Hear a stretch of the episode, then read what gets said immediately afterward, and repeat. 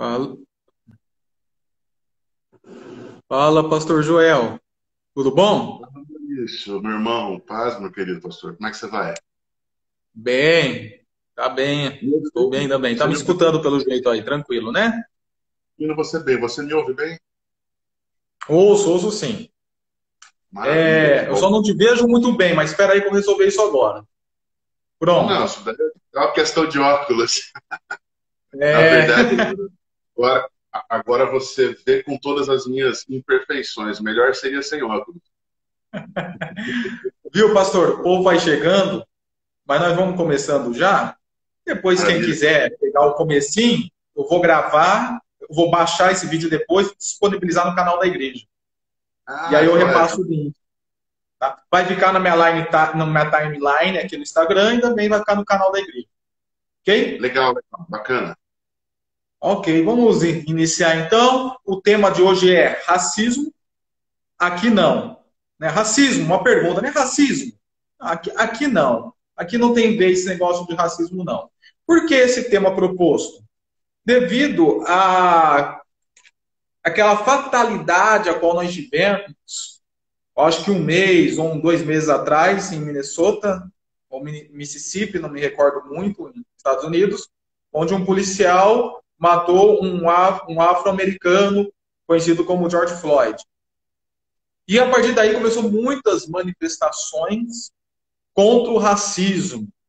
E aí vem esse assunto em tona, vem esse assunto de volta no nosso meio é, o, racismo, como lidar com essa situação, como responder esse desafio, seja de um ponto de vista filosófico, seja de um ponto de vista sociológico, seja de um ponto de vista teológico. E aí outros começaram a falar sobre a questão do racismo reverso, quando o negro tem racismo com o branco. E aí vem outros que começam a falar que raça não existe, e aí nós vamos articular isso melhor daqui a pouco, que raça não existe do ponto de vista teológico, de um ponto de vista biológico. E começou toda essa, a flor da pele novamente, esse assunto que perpetua há muito, há muito e há muito tempo, desde aí quando vemos a escravidão ocorrer, do, do mercado negro ocorrer, a venda de escravos, seja para os Estados Unidos, seja para o Brasil, para a própria Europa. E antes de passar a bola para o pastor, para já ver as suas considerações sobre o assunto, eu queria destacar tão somente dois textos bíblicos e somente lê-los. O primeiro está em 1 Coríntios, capítulo 12, versículo 12 e 13, que diz: Ora, assim como o corpo é uma unidade, embora tenha muitos membros, e todos os membros, mesmo sendo muitos, formam um só corpo, assim também com respeito a Cristo. Pois em um só corpo todos fomos batizados em um único Espírito, quer judeus, quer gregos, quer escravos, quer livres. E a todos nós foi dado beber de um único Espírito. E o segundo texto, ele está em Gálatas, capítulo 3, o qual eu vou ler. No final lá, no versículo, deixa eu achar, achei, no versículo 28, 27. Pois os que estão em Cristo foram batizados, de Cristo se revestiram. Não há judeu, nem grego, escravo, nem livre, homem, mulher, pois todos são um em Cristo Jesus. É, tendo posto previamente essa introdução para falarmos sobre o tema, eu passo a bola para o pastor. Quem aqui está nos acompanhando, que eu estou vendo alguns já, se quiser fazer alguma pergunta, tentaremos responder no decorrer aí da nossa live. Tá contigo, pastor? Isso, mais uma vez, meu irmão. Chamar de Maurício, tá? A gente chama de pastor, tudo, mas é, pastor, tá? Eu vou chamar de Maurício, porque é amigo, é, é desse jeito. Pastor Pode Maurício, ser. obrigado pela oportunidade de a gente estar junto aqui. É um prazer mesmo, cara. Muito, muito, muito feliz por isso. Estou entrando no tal do Insta, para mim é novidade. Não conhecia, estou trabalhando com ele hoje. Esse tema ele é complicado não porque, pensando num ponto de vista é, bíblico, né? Como teólogos, a gente pensa teologicamente praticamente em tudo, mas nós não somos somente teólogos. Antes disso, nós somos é, humanos e como seres humanos, pensar em uma divisão, para nós, parece um pouco natural. Seres humanos gostam de, de, de dividir, de departamentalizar, de talvez uh, segregar até com esse termo mesmo. Não especificamente apenas para o racismo, mas sobre outras coisas, classes sociais, a nível intelectual e outras coisas mais. É meio humano fazer isso. Meio humano não, é bastante humano fazer isso. Ah, para nós, e pensando realmente na forma como nós vemos, pelo menos como eu penso, racismo é algo absurdo. Porque não é uma, uma coisa que nós deveríamos, ao menos, é, imaginar que deveria existir. Existem seres humanos não, não importa cor, origem, o que eles são, no sentido de como eles nasceram, quais são os seus, seus berços, qual é a condição que eles têm de vida, isso seria irrelevante para que nós pudéssemos ao menos tratá-los igualmente. Esse caso especificamente do George Floyd é uma grande é um, é um absurdo maior, digamos, né? Pela situação que houve, pela morte até podemos utilizar um termo como covarde ou brutal, avessa a qualquer situação que nós poderíamos considerar como normal, e muito prejulgando ou determinando alguma, alguma situação de preconceito, talvez, pela cor da pele dele ou pela classificação social. Quando nós passamos por essas circunstâncias, a gente usa os filtros, né? Como óculos mesmo. Você começou sem óculos, agora eu tirei o meu, estou vendo que tem uma luz aqui. Quem é o que é, já não sei mais. Mas quando nós utilizamos óculos, é como se fossem filtros. Esses filtros eles determinam o que nós vemos. Infelizmente, pessoas colocam prismas na sua frente baseados em pressupostos, né?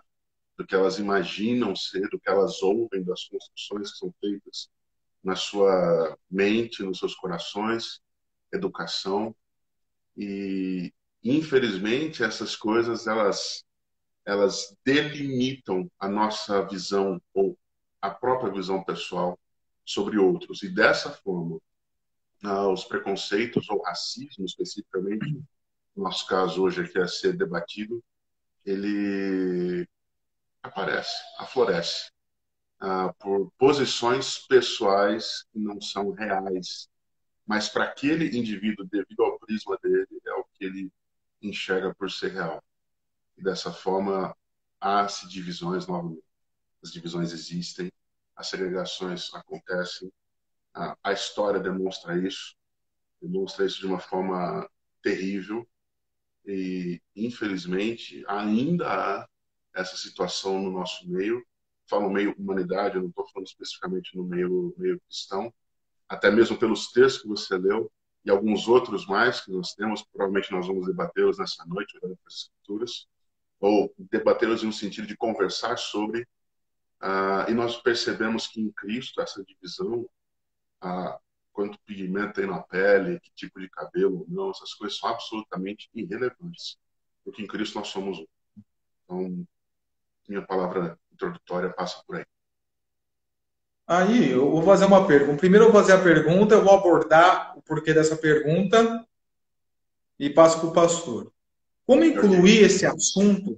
Porque eu vejo que esse assunto ele já é bem trabalhado em algumas per perspectivas teológicas, como a teologia da libertação trabalha bastante com este assunto, embora eles vejam a necessidade, eles vejam a necessidade de reduzir o conteúdo escriturístico a nível da opressão social para responder, mas enfim, a missão integral no nosso meio evangélico também trabalha com este assunto. E a pergunta é: como nós, enquanto teologia, enquanto igrejas, e igrejas confessionais, igrejas históricas, que muitas vezes está tão preocupada com a liturgia, está tão preocupada com o culto de oração, tão preocupada com a IBD, como é que nós poderíamos colocar este assunto na pauta da igreja para ser desenvolvido diante da sociedade?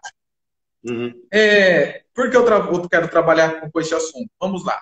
Raça, do ponto de vista humano, ela existe ou não existe? Nós sabemos que existe no meio, no reino animal existe raças. O cachorro é o melhor exemplo. Eu tenho aqui uma golden, por exemplo. Daqui a pouco eu posso até chamá-la para vocês verem. Eu tenho, tem outras raças de cachorro, pastor alemão, Rottweiler, assim por diante. Mas no meio humano, existe raça? Se nós pensarmos de uma perspectiva tão exclusivamente biológica, não existe raça. Existe a espécie humana. E essa espécie humana, no decorrer da história, espalhado pela geografia, já preparado pela antividência genial de Deus, foi se adaptando aos lugares. Então, o negro, por exemplo, ele teve um maior um aumento de melanina na sua pele devido à região a qual ele foi estabelecida de maior sol. Vamos dizer que foi um protetor natural, né, preparado já que foi desenvolvido. E a única coisa que nos difere realmente entre branco, amarelo e negro é o tom da pele e algumas questões de cabelo e assim por diante. Mas em nosso DNA, em nossa estrutura óssea, corpórea, muscular, genética, genótipa, é 100% igual. Tem essa diferença fenótipa, da cor da pele, mas do ponto de vista genótipo é, é, é tudo igual. Então a biologia, especialmente os que são é, adeptos ao design inteligente, eles vão falar que biologicamente não existe raça. Agora, do ponto de vista social, das ciências sociais, a raça existe. Essa divisão que outrora era chamado de etnologia, de etno, de nacionalidade, durante o tempo foi se tornando questão racial. Aí você tem o negro como uma raça, o índio como outro, o pardo como outra, o branco como outra. As ciências sociais fez essa divisão de raça, mas não fez isso de uma maneira negativa ou maldosa. Porém, fez isto a fim de tentar realmente trabalhar e resolver o problema. E do ponto de vista teológico, bíblico, existe raça?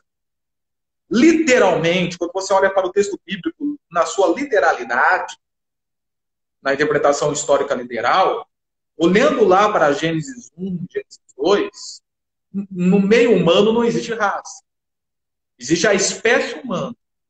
E dessa espécie humana veio uma multiplicidade de pessoas, de cultura, de etnologia e assim por diante.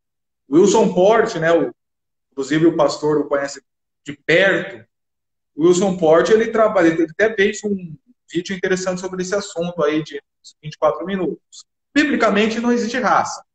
Literalmente, olhando para a Bíblia, no seu sentido literal, não existe.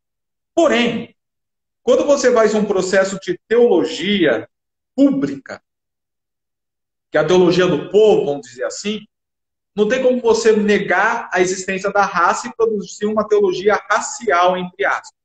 Então, na teologia bíblica você não tem raça, mas na teologia pública você tem a conotação da raça. Não, não da, da raça biológica em si, mas como um problema apresentado para ser respondido teologicamente. Então não é que a teologia crê na raça, mas crê que é uma, um tema, uma questão a ser respondida. E aí, nesse processo entre você entrar com a Bíblia como resposta para essa questão social, você acaba produzindo uma teologia racial. Não sei se o pastor conseguiu entender o que eu quis dizer aí. Né? É, então, assim, tentar ser mais, mais, mais direto. Então, biblicamente, não existe raça, existe a espécie humana. Porém, na teologia pública, como resposta para o problema presente, existe a teologia racial, pra, como, uma, como uma resposta a essa questão social que existe. É, e aí vem, cai mais uma vez na pergunta. Uma vez que a teologia ela está preparada, deveria estar preparada para responder essa questão, como é que nós podemos fazer isso na pauta das nossas igrejas locais? Na ponta da linha, digamos assim, né? nos púlpitos, nas nossas nossos discipulados, na caminhada cristã comum. Você começou falando sobre a TR, né, e a EMI, a Missão Integral, a Teologia da, da, da Libertação, como visões ou talvez possíveis respostas que foram feitas com o tempo, inclusive foram tentativas, mas elas têm outros viés e e outra uhum. e outra caminhada. Elas elas não são respostas que nós concordamos ou que uma, que uma teologia saudável talvez possa concordar de forma plena.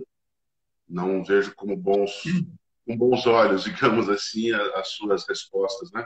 Dessas duas teologias ou da da forma como elas apresentam-se, ah, para tentar debater esse tema ou aplicar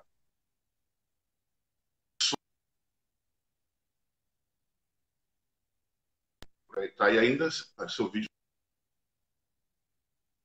É, parece que deu uma travada aqui. Eu vou pedir até para minha esposa desligar a internet dela. Espera aí que eu vou colocar no meu 3G que melhora. Bom, eu estou vendo agora você bem. Você está bem para mim aqui. Pronto. Melhor. Vamos ver. Vamos caminhando. Você está me vendo bem aí? Você me ouve? Tô. Tô. Então, tá bom. Vamos seguindo.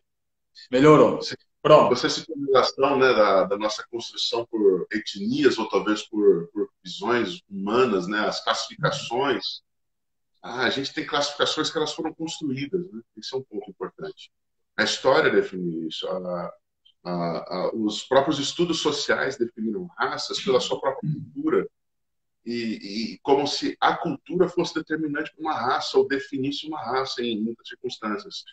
E não é um caso que nós, por exemplo, pensando em teologia ou pensando naquela sua, sua é, é, pergunta final, na ponta dos púlpitos ou na frente do nosso povo ou diante do povo, nós não temos essa concordância. A cultura não determina a raça, porque para nós a raça ela é humana. A raça humana para nós é um fato. Ela pode ter diferença, como você, por exemplo, é mais claro do que eu, tem cabelo. É, você já tem cabelo, eu já nem tenho mais cabelo, né? Então não é um problema de raça, aí já é genética.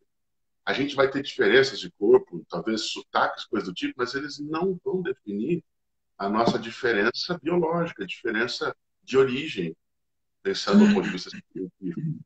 Se nós pensarmos a nossa diferença, por exemplo, do povo africano, do povo asiático, e eu até andei pesquisando esses dias aí, a nossa, nossa diferença em, em genomas, em parte biológica, é de 0,2% a 0,3%. Então, ela é ínfima, ela é pequeníssima. Não há uma coisa que nós pudéssemos dizer, não, isso daí é absolutamente diferente. Não, eles têm três braços. Não, eles têm quatro olhos não é nessa situação, nada disso é parecido com aquilo que nós poderíamos definir com raça. Você citou a relação, cara, cachorro. Eu tenho um Golden também, mas o meu é um labrador. Então, é uma, é uma labradora. Uh, a gente pode depois fazer alguma apresentação com o seu e o meu. A gente faz uma conversa com eles. Pode ser. Seu cachorro é um Golden Retriever? É o cabeludinho? É o pelo longo? É minha labradora é pelo curto chocolate, a cor dela é chocolate. Eles têm a mesma ideia, eles são retrievers, eles são variações do tamanho de pelo e cor, talvez, mas são, são, são animais, são cachorros, são caninos. Eles, na sua essência, são basicamente a mesma coisa. Então, hum. olhando para nós no ponto de vista cristão, no ponto de vista bíblico, a sua pergunta sobre como nós, igreja, como nós pastores, ou como nós cristãos, e é independente se você tem um PR aí na frente ou não, mas se você pensa, se você desenvolve teologia, se você vive aquilo que Deus ensina, como que nós podemos ensinar ou advertir ou instruir ou corrigir os passos, né? Talvez seja essa uma pergunta um pouco eu, eu aqui expandindo um pouco mais a sua própria própria pergunta. Uhum.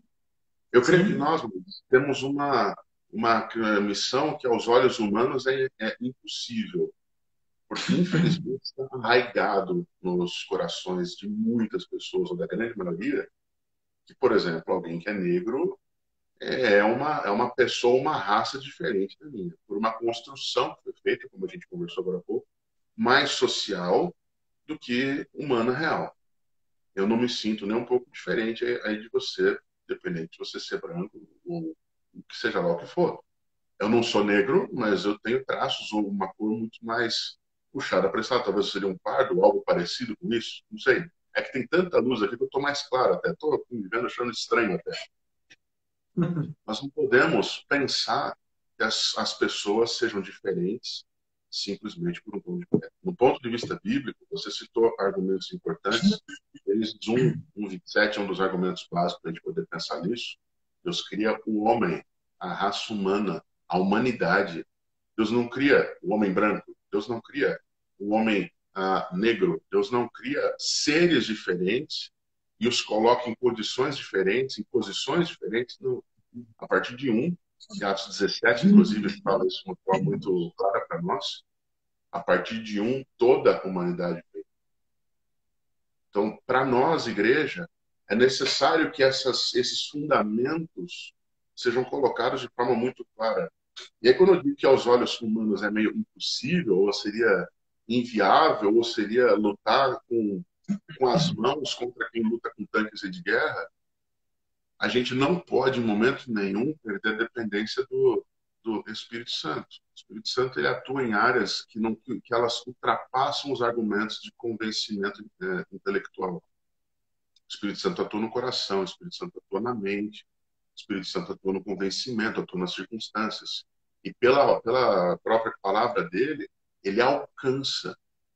E alcançando, ele transforma. Então, ele transforma a mente, ele transforma a vida, ele transforma circunstâncias, ele transforma valores. Hoje, eu penso que os púlpitos devem sim lidar com esse tema. Mas esse não é o tema principal dos púlpitos. E esse talvez seja um ponto que a gente acaba vendo uma polarização. Há muitos líderes religiosos, digamos assim, ou líderes cristãos, especificamente do cristianismo, que têm levado aos seus púlpitos uma mensagem em um sentido quase político-social, ou tentando conformar as escrituras a essa relação político-social. E, e, a, e a Bíblia, as escrituras, não têm a mínima pretensão de trabalhar a área político-social como uma de suas ênfases principais. Ela não foi feita nesse sentido. Ela não foi escrita com esse, com esse, esse propósito. Mas esse assunto ele aflige pessoas. Nós não não podemos ignorar que há pessoas sim com severas dificuldades nas suas vidas, alguns com traumas alguns sofrendo literalmente na pele, na sua carne, por causa de preconceito e racismo. Racismo que tem é, e o caso nosso especificamente não racismo, cor de pele, ou origem, ou etnia, nós não podemos lidar com essa situação fechando os olhos. Isso existe muitas vezes existiu no nosso meio. Se nós pararmos e pensarmos em história, nós vamos procurar, talvez, lembrar de quantos pastores negros, por exemplo, haviam há 100 anos atrás. No nosso, nosso meio do Brasil, pouquíssimos. Infelizmente, havia esse peso de que a cor da pele determinava a capacidade de alguém. Mas nos púlpitos hoje, nós vemos homens, pessoas absolutamente capazes, dadas por Deus como bênção para o nosso meio. E elas necessariamente não têm que ser brancas ou, ou negras ou qualquer coisa, elas são pessoas. Pessoas que Deus usa. Então, meu ponto de vista, irmãos, é necessário que nós tenhamos esse assunto nos nossos cultos, mas esse assunto ele não pode nortear os nossos cultos.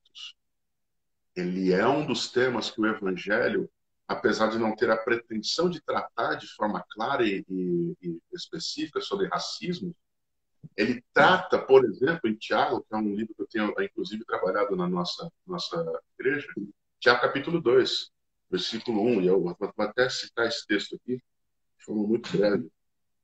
Tiago 2, 1 fala o seguinte, meus irmãos, vocês não podem ter fé no nosso Senhor Jesus Cristo, o Senhor da glória, e ao mesmo tempo tratar as pessoas com parcialidade. Não dá.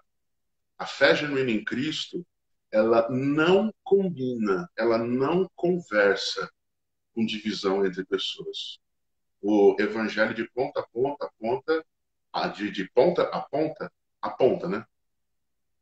Aponta para que somos um iguais, somos iguais diante de Deus, apesar de termos ah, funções diferentes, temos características diferentes, essas características não passam por cor e elas não estão vinculadas a valor de um valer mais do que o outro. Creio que as nossas juventudes, talvez, os adolescentes do, do tempo que temos hoje possam ser os que vão ser melhores do que nós somos, talvez hoje, nessa caminhada para poder lidar com esses assuntos de uma forma mais clara, de uma forma onde ele seja, onde possa ser mais frutífero esse assunto com o, o decorrer do tempo, essa, essa questão do próprio, próprio racismo.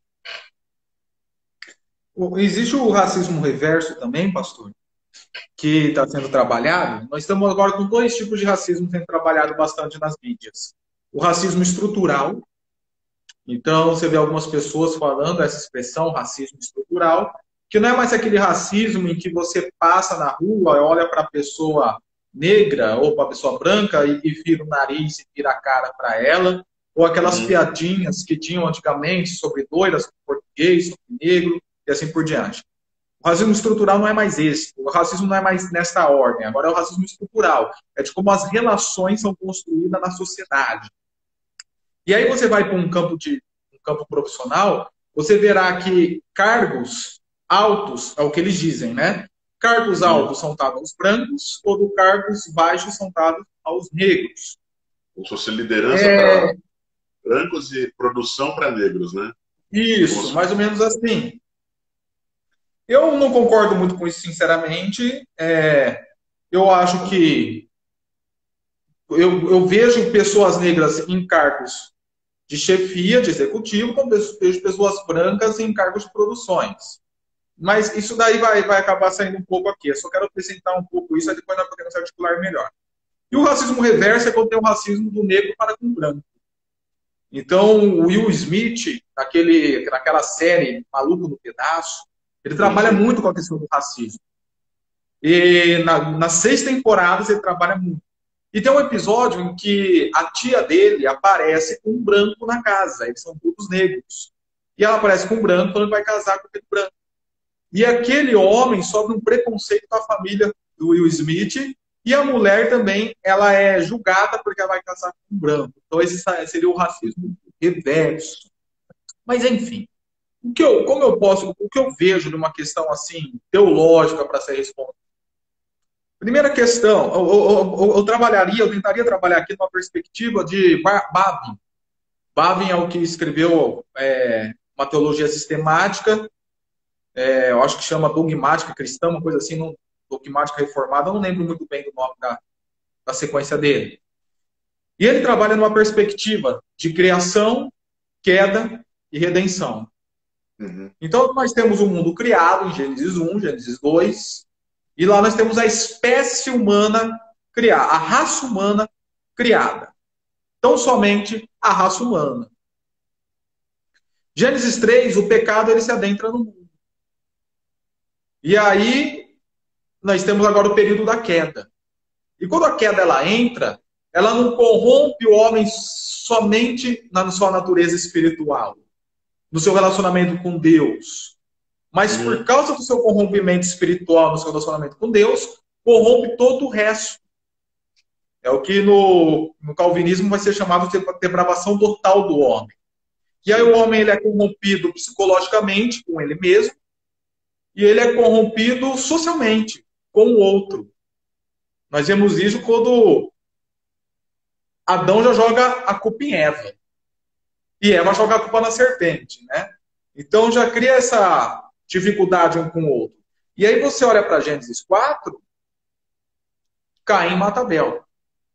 Então o pecado ele traz assim essa quebra de relação do homem para com o outro homem. E qualquer assunto vai se tornando pretexto para esta, esta quebra de relação. É por isso que um filósofo chamado Thomas Hobbes, um filósofo social, contratualista, ele fala que o homem é lobo do homem. E a lei existe, aí eu vou até para Martinho Lutero, citando Timóteo 1, a lei existe para o homem mau, para o homem pecaminoso. Porque o homem quer passar por cima, quer matar, quer quebrar sua relação com o outro homem. E o racismo, ele é mais uma ramificação de vários outros assuntos que mostram essa quebra de relacionamento de um para com o outro. Uhum. Nesse caso aí, dessa questão de cores. E aí nós vamos para Cristo. E na, em Cristo nós buscamos a redenção da relação das pessoas. E nós podemos fazer isso até nas perspectivas dos textos lidos. Nós podemos olhar para a própria vida de Jesus, que ele se doava ao rico, mas se doava ao pobre. Tinha lá José de Arimateia, seu discípulo secreto, que era rico, mas Jesus também sentava com os pobres. Jesus ele falava com os judeus, também falava com os samaritanos. Jesus levou Zaqueu, o publicano, ao arrependimento, uma, um, um, político, vamos dizer assim, homem de dinheiro, cobrador de imposto, mas também sentou com a mulher adúltera e, e, e, e a, pregou o evangelho para ela. Ou a mulher samaritana também, João 4, visto que mulher naquele tempo era algo de preconceito. Aristóteles já dizia né, que uma sociedade, que um verdadeiro cidadão tem que ser homem e, e grego, né, para ele. Tinha que ser homem com uma certa idade grego. Estrangeiro, mulheres e crianças não eram considerados cidadão. E Jesus ele, ele, ele vem quebrando tudo, todos esses paradigmas, sentando com todo tipo, espécie de pessoas, não só com oprimidos e não só com os ricos, mas com todos. E Lucas, que como é um evangelho escrito para gentil, mostra, mostra muito essa perspicácia de Jesus para com as mulheres, para com os gentios, para com os publicanos, para com os oprimidos, mas não podemos reduzir o evangelho a este assunto. Conforme a teologia da libertação faz, muda toda a interpretação do evangelho, como se fosse só para oprimidos, e não para o homem caído, pecaminoso, e esquece que o rico também é oprimido muitas vezes, mas oprimido existencialmente, oprimido emocionalmente, oprimido de outra maneira. Eles esquecem disso. E aí, eu acho que a proposta da igreja poderia seguir nessa ótica, mostrar que nós somos depravados completamente e necessitamos de redenção completa, inclusive nesse aspecto do relacionamento sociológico, do relacionamento social de um para com os outros. E que a questão do racismo só é mais uma questão devido ao pecado original, que a solução está tão exclusivamente na cruz de Cristo. Né? Eu lembro até de Efésios 2, que ele derruba barreiras que há entre os povos, judeus e gentios até então, e faz deles um. Ou como mostra Romanos 3, todos pecaram, lá, quer judeus, quer gregos, pecaram no nossos dias de hoje, quer, quer, quer negros, quer brancos, quer amarelos, quer americanos, aí vamos para nacionalidades, quer o que for, pecaram. E todos necessitam ser redimidos em Cristo Jesus. E, e salvos em Cristo Jesus, e isto nos leva a ver o outro, agora com a redenção restabelecendo o nosso relacionamento, nos leva a ver o outro como irmão, como imagem e semelhança de Deus. Então, creio que a, a, teologia pode trabalhar com essa perspectiva, que nós hum. devemos voltar os nossos olhos para Cristo, e aí olhando para a cruz e ver que essa cruz abrangia a todos, e eu querendo ser semelhante a Cristo, eu busco me levar e levar a minha igreja a abranger a todos sem preconceito nenhum, e estarmos preparados para momentos iguais a estes, que houve essa questão do George Floyd, respondermos esse assunto. Logicamente, a igreja não tem como centralizar esse assunto no seu, na sua estrutura. Não tem como. Mas daí está preparado para quando surgir momentos como estes, falarmos dessas doutrinas, fechando tão exclusivamente neste assunto. Sem contar também que Bavin vai falar da glorificação. E na glorificação nós vemos o que lá em Apocalipse 5 ou 7, eu não estou me lembrando do, o texto, eu acho que é Apocalipse 7. Isso mesmo.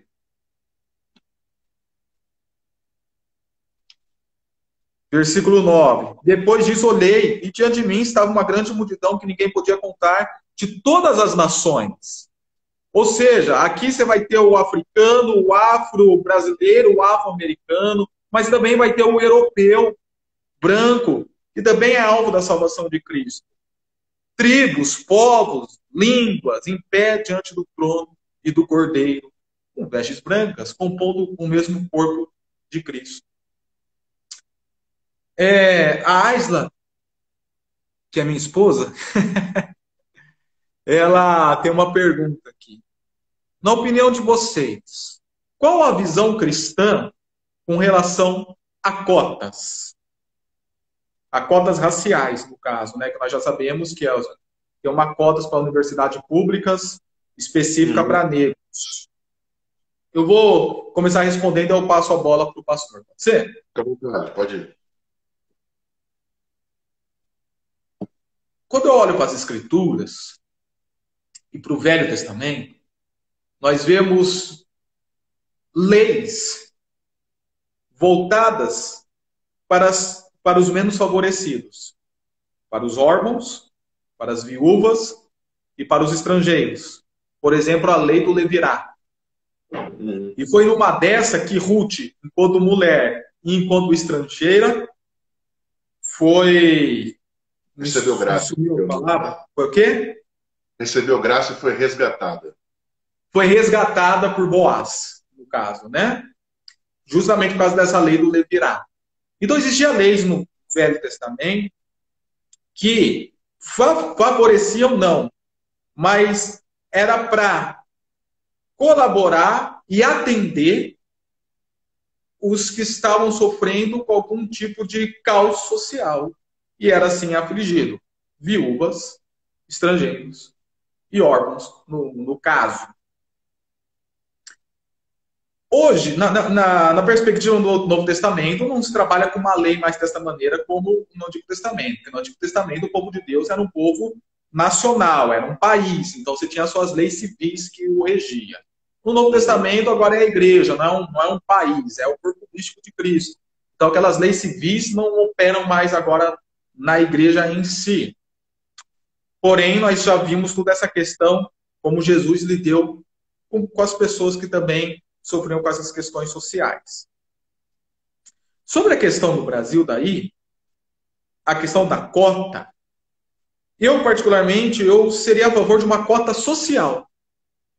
Uma cota que lhe desse para o social. Porque como no antigo Israel não era só um grupo que sofria não era só os estrangeiros, mas também eram órfãos e as viúvas.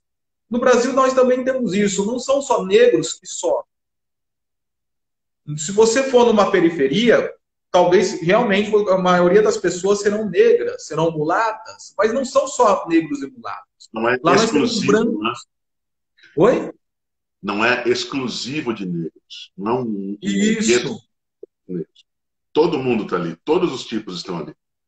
Sim, nós, nós temos brancos. Então, eu creio que como a cota social, ela responderia da mesma maneira que a cota racial responde e abrangeria mais ainda para outras pessoas que precisam, necessitam, como os índios, que é um, uhum. é um outro grupo que sofre socialmente. Então, eu, no ponto de vista bíblico, é, da vida cristã que a Aisla colocou, eu acho que nós temos que trabalhar com justiça. Ah, Romanos mostra o que? Romanos 3 mostra o que para nós, ponto de vista cristão, então.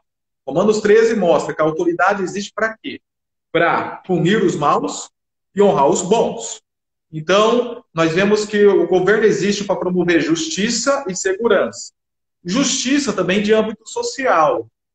E assim, eu creio que, do ponto de vista cristão, realmente o Estado tem que ter programas que tragam justiça para as pessoas, justiça social, mas não ficar criando segregações. Porque ficar criando segregações vai realmente trabalhar mais com esse dualismo de racismo do que a unificação, enquanto o social não. O pastor está com a palavra. Maravilha, obrigado pelo gancho. Você introduziu e falou muito bem sobre o tema. Poderia falar concórdia e passaria para a próxima, mas eu quero acrescentar algumas coisas aqui que eu creio que são de, de valia. Ah, concordo com você sobre essa questão de uma cota social e não racial. Eu creio que esse ponto de vista ele é equilibrado nas escrituras. Ele é correto. Quando nós pensamos, talvez, em raça, nós estamos exatamente reforçando esse argumento que ele é contrário aos, aos princípios. Nós privilegiamos, assim, utilizando esse termo bem de forma estranha, mas nós tentamos corrigir um erro social criando outro.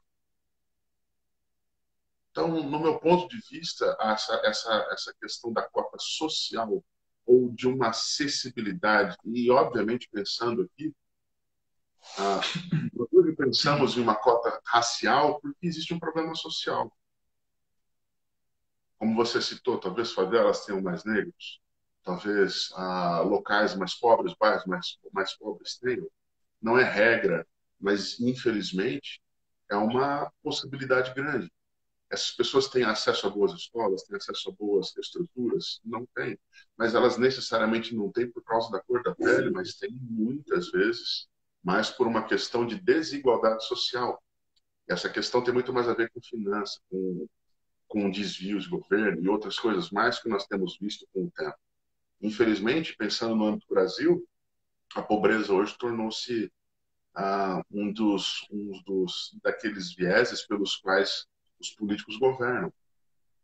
Prometem mundos e fundos para que possa haver a equidade ou uma, uma forma de você trabalhar isso de uma, de uma corrigindo erros, digamos assim, mas na verdade o que nós vemos é que continua havendo uma exploração sobre a pobreza, sobre a, a, a própria ignorância. E dessa feita nós temos uma grande dificuldade em compreender o que é igualdade. Algumas pessoas entendem que igualdade é dar o privilégio para um. Mas, de novo, a gente entra em um problema social. Um problema, de novo, construído, e nós estamos tentando corrigir um, um problema social criando um outro problema social. Então, não vejo isso como, como correto. Acho que o seu argumento nessa situação de realmente lidarmos com uma cota social que venha ajudar a todos os que necessitam, independente da sua cor, da sua origem, estrangeiro ou não, a gente até poderia pensar em um ponto bíblico sendo mais equilibrado dessa, dessa forma. É, e aí, quando você coloca uma cota racial, uma cota racial, você favorece o negro pobre e o branco pobre continua a sofrer. Exato. E existe e, e é alguém que diante da lei deveria ter os mesmos direitos, os mesmos privilégios, os mesmos deveres. Mas aí, aí, aí, aí ele torna-se segregado por ser branco e pobre. Sim. A pobreza continua para os dois, mas um por ser negro passa, o outro que é branco fica. Ou, ou asiático, ou sei lá o que, independente da cor dele ou, ou origem dele. É uma pessoa. Essa pessoa fica porque a gente cria uma cota para uma raça, enquanto a raça é uma só. E eu acho que o preconceito no Brasil está mais ligado ao social do que o racial. Né? Uhum. Você, que nem o, o, cara lá de Minnesota, Minnesota, Mississippi, eu não lembro qual cidade foi, do policial que fez isso com o George Floyd, é... Muitas vezes nós vemos os policiais abordando pessoas e, pessoas reclamando, de policiais da rota lá em São Paulo, não tanto pela cor. Se você analisar, é que nós temos, deixamos a mídia manipular, né? Ah, porque era negro, o policial fez isso. Mas se você analisar, você, você analisar, você vai ver que não é por causa da cor, mas é por causa da vestimenta que mostra de um que aquela pessoa é pertencente a algum gueto. Se um negro ele está vestido de terno, gravata, a polícia não aborda. Se o negro está vestido de, uma, de um estilo mais mauricinho, a polícia não aborda. Agora, se o branco está vestido de uma maneira mais maloqueiro, entre aspas, de ser, aquele bermudão florido, boneco raba reta, brinco na orelha, a polícia aborda, falando que é uma fundada suspeita. Então eu creio que esse preconceito existe mais a nível social do que racial em si, mas não tirando que existe o preconceito racial no Brasil, sim. Porém, eu vejo que o preconceito social ele é, ele é mais do que o racial. Aí o Vandão fez uma pergunta, é, pegando o gancho da senhora Montanheiro. A cota não seria mais uma forma de racismo? Para mim seria. Para mim seria uma. Porque o que é o racismo? O racismo é quando você atribui é, como posso dizer, quando você atribui negatividade ou baixa qualidade ou a falta da qualidade para as pessoas devido ao seu tom de pele. Então, muitas vezes, o negro já olha para o branco falando que o branco é um preconceituoso, que o branco é um riquinho, que o branco é um playboyzinho, que o branco é um mauricinho, e assim, e, e já vai criando isso, né? Então, você já vai criando um racismo. Mas por quê? É porque o negro nasceu com aquela cabeça? Não. É porque nós vivemos uma estrutura social que faz o negro olhar para o branco como um ser superior que quer menosprezá-los. E aí eles começam a criar resistência com o branco. E quando você trabalha com cota social, racial, você justamente vai fundamentando esse preconceito ou colocando esse preconceito no negro em relação ao branco. Alimenta, então, eu creio que é um, vai ser um racismo reverso, sim, nesse caso. Além disso, além disso, tem um argumento aí, antes de eu passar para o pastor dar essa resposta, de que a cota racial ela é uma dívida histórica para os negros. Uhum. Aí é meio difícil, porque eu tinha um amigo que morreu, o Lê, a avó dele era negra e o Lê era alemão de olho claro. E aí? Ele vem de uma descendência. E aí? Como fica a questão da cota racial? Né? E além disso, se for de dívida histórica, vários povos têm dívida histórica, então. O judeu, a Alemanha para com os judeus, lá vai ter cota racial para judeu, né? De nós brasileiros, não só com os negros, embora eles foram mais sofreram, mas com os índios, os italianos, com os japoneses, que vieram na época da lavoura do café e foram meio que escravizados para trabalhar nas lavouras. E aí vai ter cota racial para italiano, para japonês ou para descendente deles, né? Mas, enfim, respondendo a pergunta do Bandão, o pastor, você acha que fortalece o racismo fazendo eu uma cota racial? Eu acho que sim, por duas coisas básicas. Primeiro, você continua alimentando o sistema e as ideologias que estão por, por trás disso continua se tratando que, infelizmente, apesar desse tema ser uma coisa real, existem intenções más envolvidas nessa história, aparentando ser boas. Existem pessoas querendo de, é, desenvolver igualdade ou defender igualdade, quando na verdade elas defendem interesses próprios e muitas vezes políticos. Essa é uma situação clara. Então, quando a gente continua alimentando as cotas e existe esse racismo reverso, digamos, nós estamos alimentando o sistema. E a segunda coisa é que, de novo, e reforçando o que eu já disse antes, é, o sistema de contas, tanto para um lado quanto para o outro, ele é uma tentativa de uma correção de um erro gerando outro. Então não se, não se, não se corrige o erro, não se, não se resolve a situação. Se continua alimentando e fomentando nos novos, especialmente os que vão aí, chegando já com todo esse contexto criado nas suas mentes, de uma forma muito mais poderosa que talvez para a nossa época, nossa, nossa geração. Nossa, não, que você ainda é bem mais novo que eu, né? Mas talvez na minha, a sua tenha sido hoje alimentada muito mais forte do que a minha foi. E as que estão vindo agora vão ser alimentadas com essas ideias, com esses conceitos de uma forma muito mais uh, forte. E com isso, uh, talvez eles já cheguem quase que militando em algumas situações sem conhecer, sem haver uma maturidade de, de conhecimento ou de fundamentos para que eles possam argumentar. Sim. Viu, pastor? É, voltando a falar do racismo estrutural, eu vou perguntar se o pastor crê no racismo estrutural e se o pastor crê como lidar com ele. Mas como uma outra maneira que eu creio que a igreja pode lidar com essa situação. Aqui, como eu, como eu gosto muito de trabalhar com a questão da teologia pública, de uma perspectiva reformada, nós, nós enxergamos que a igreja ela tem que conhecer as questões da sociedade para responder. Então, tendo em vista isso, o que nós fizemos ano passado aqui na igreja? A secretária da igreja marcou uma reunião para mim com o prefeito, com o secretário da saúde, com a secretária da assistência social, com o secretário da educação e cultura, ah, eu também ia procurar, na época, o comandante da Polícia Militar, acabei é, titubeando nessa daí.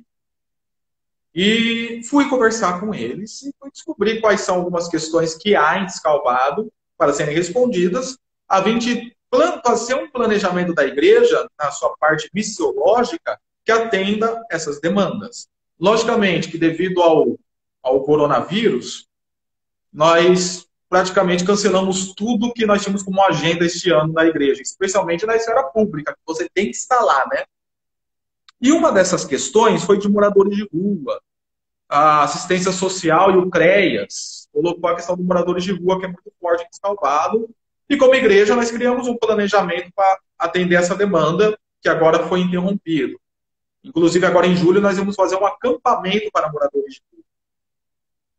E no, no começo ainda da pandemia, antes da pandemia, depois do começo da pandemia, que eu continuei visitando-os no, onde eles ficam, eu me deparei que a maioria dos moradores de rua eram brancos e não eram negros. Ok? Então, mais uma vez eu falo, a questão maior está na sociabilidade e na raciabilidade, se ela existe. Então, eu só trouxe isso para trabalhar a perspectiva. Como a igreja pode trabalhar? Se isso for algo que está sendo pontuado pelo órgão público na sua localidade, no nosso caso aqui, Descalvado, eu acho que a igreja pode sim criar um trabalho missionário que atenda essa, essa demanda, um planejamento do decorrer do ano, tranquilamente, como nós estamos fazendo com os moradores de rua. Então, essa é uma outra maneira que eu acho que a igreja pode responder a questão se ela for apresentar. Mas, enfim, agora cai na questão do estrutural que eu coloquei. O pastor crê que existe um racismo estrutural? Creio. Certo. Entendo que ele, ele, existe como uma como se fosse uma, uma junção de sentimentos, de práticas, de ah, crenças, eh, de ações políticas. E essa hum. situação mudando exatamente um princípio de igualdade, digamos, ou de equidade, onde se valoriza um e desvaloriza o outro. Eu creio que isso, de certa forma, existe no nosso meio. No nosso meio eu falo, a humanidade social, não do ponto de vista bíblico. Do ponto de vista bíblico, não deveria existir também. Não, não existe e a sociedade não, não, não é, deveria ter isso. Certo. E agora uma coisa aqui partindo para o nosso final aqui, na nossa live. Já? Deixa eu, é, eu estou conferindo aqui. Ah, rapaz, parece que eu saí daqui. Ah, peraí que eu troquei o lado da câmera. Você virou a câmera. Pronto. É... Eu preocupado, achei que eu estava falando sozinho. Mas viu? Deixa eu falar uma coisa. Uma coisa que tem que tomar cuidado é reduzir a mensagem do evangelho. Uhum. Como eu vejo muitos fazendo. Existe um pastor no nosso Facebook, inclusive foi excluído do meio batista, chamado Henrique Vieira. E ele é só mais um dos adeptos da teologia da libertação, mas ele é no nível hard. É demais. Hum. E esse negócio de reduzir a mensagem bíblica e o evangelho da salvação para os pecadores, como se fosse ao, a, a só os oprimidos, e aí ele, ele defende a causa do LGBT, do, da, da consciência negra e assim por diante, como o evangelho só fosse para eles, aí da igreja inclusiva. Então tem que tomar cuidado para não reduzir o evangelho. Reduzir a mensagem do evangelho para isso. Agora está sendo uma série de artes de personagens bíblicos negros. Qual é o problema? O problema não é falar se Salomão era negro, se Jesus era negro. Isso daí é o de menos para a cor da pele deles. Mas o problema é você acabar alterando o texto bíblico. Quando fala que Esaú era ruim, que Davi era, e aí você pega e fala, não, eles eram negros. Então o problema é você distorcer as escrituras para fomentar uma ideologia. Então, como a Europa fez lá antigamente, de pintar o Jesus loirão de olho azul, que também não era, também, também não era, da mesma, o mesmo erro que eles apontam que os europeus fizeram, o eurocentrismo fez, de adaptar a mensagem da Bíblia para a, o, gen, o, fenótipo deles, eu estou vendo que a teologia da libertação comete o mesmo erro. E aí cai no que o pastor falou. Né? Quando você quer trabalhar com uma cota racial, você vira a mesa e, e cria um outro polo. É o que eu vejo que a teologia da libertação acaba fazendo. Seja de ordem católica, seja de ordem protestante, evangélica, acabam cometendo esse erro aí eu penso nessa situação toda e esse esse pastor ou esse líder que você citou, particularmente eu, eu não tenho contato, não, não, tive informações sobre ele. Mas esse movimento de se, pegar as escrituras e em, em, em detrimento da fidelidade bíblica, você fazer distorções para ela soar política ou soar social ou soar para aquilo que eu quero, quero quer dizer, para aquilo que eu defendo, ele demonstra um princípio e um problema maior. Todas as, as pessoas que querem mudar o evangelho a si não foram alcançadas pelo evangelho de forma clara, ou não compreenderam esse evangelho de forma clara, o evangelho de Cristo. Cristo é o norteador da vida de quem foi salvo ou de quem foi alcançado pela graça de Deus.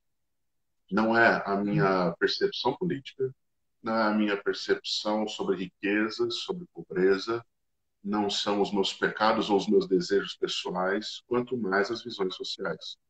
Então, o prisma, de novo usando a ideia do óculos, do crente, é Cristo. Então, a Bíblia você lê pelo prisma de Cristo. Você não lê pelo prisma do problema social, eu quero ler a Bíblia olhando desse jeito e ver quais textos, mesmo que eles sejam distorcidos, mesmo que eu pegue personagens, tire-os de lá e os distorce, os crie em outro contexto, em outra situação, ali eles falarão o que eu quero dizer. Pausa. Então, o grande problema está aí. A Bíblia não diz o que você quer dizer, Maurício, nem diz o que eu, Joel, quero também dizer. A Bíblia diz o que Deus diz. E quando a Bíblia diz o que Deus diz, duas coisas podem acontecer: arrependimento e fé ou rejeição. Aqueles que talvez creiam, eles, a, a, aqueles que creiam, talvez eles passem por um tempo onde seus corações e mentes serão confrontados e transformados. Mas a transformação vem. Aqueles que, que rejeitam, talvez entendam que essa é uma ferramenta maravilhosa para se manipular. E eles prestarão contas diante de Deus por isso. O evangelho não é sobre o homem, o Evangelho é sobre Cristo. O Evangelho não é sobre a política. O Evangelho fala sobre Cristo sendo o, o instrumento de redenção, instrumento de salvação para um mundo perdido. Mundo perdido que divide pessoas por raça. Mundo perdido que divide pessoas pelo quanto elas têm no banco. Mundo perdido que defende que hoje divide pessoas entre gordos e magros, atléticos ou não, cabeludos ou não, se, se são, se gostam da música tal ou música tal. Não é essa a grande mensagem de Deus. A mensagem de Deus é para que todo aquele que crê não pereça, mas tenha vida eterna, porque Deus enviou o seu Filho ao mundo para que eles possam ser resgatados, para que eles sejam redimidos dos seus pecados, mediante arrependimento e fé na obra de Cristo. Não é simplesmente essa relação de ah, queremos isso, queremos aquilo, faremos isso, faremos aquilo. Cristo é muito maior do que qualquer outra, outra mensagem que o ser humano queira colocar nos lábios de Deus. Amém. Amém. E vamos prosseguir. Estamos aí para dois minutinhos para encerrar. O pastor tem as palavras finais para deixar aí? Tenho. Ah, vou bora usar 40 minutos. Eu creio que momentos como esse eles são úteis para a gente maturar a fé, discutir princípios, discutir valores e talvez nortear. É igualzinho você pegar um barco e sair daqui de São Paulo, Santos, falar vou em direção à África. Se você errar um grau aqui na sua, sua saída, a princípio não vai parecer nada, mas quando você estiver chegando na África, você vai estar a quilômetros de onde você deveria estar. Momentos como esse servem para a gente nortear e corrigir o coração, corrigir a mente, para que nos moldemos a Cristo, é o que a palavra determina. Não as posições, sejam elas opiniões de grandes intelectuais, sejam pressões de homens, sejam pressões da sociedade. Nós nos moldamos e nos curvamos a Cristo, não aos homens. Então, Amém. Minha, final é essa. Agradeço, Maurício, pela oportunidade, meu irmão. É um privilégio muito grande, pastor, estar como eu falei, eu vou deixar disponível esse, esse vídeo no YouTube e lá, e também aqui no Instagram, tem 30 segundos, hein? E depois no aplicativo da nossa igreja, eu vou deixar um link embaixo de um estudo que eu fiz sobre uma refutação à mangueira que tenta reduzir o evangelho como somente uma ideologia social para negros, para pobres e assim por diante, e vai completar bem essa nossa conversa. Deus abençoe e uma boa noite. Boa noite a todos.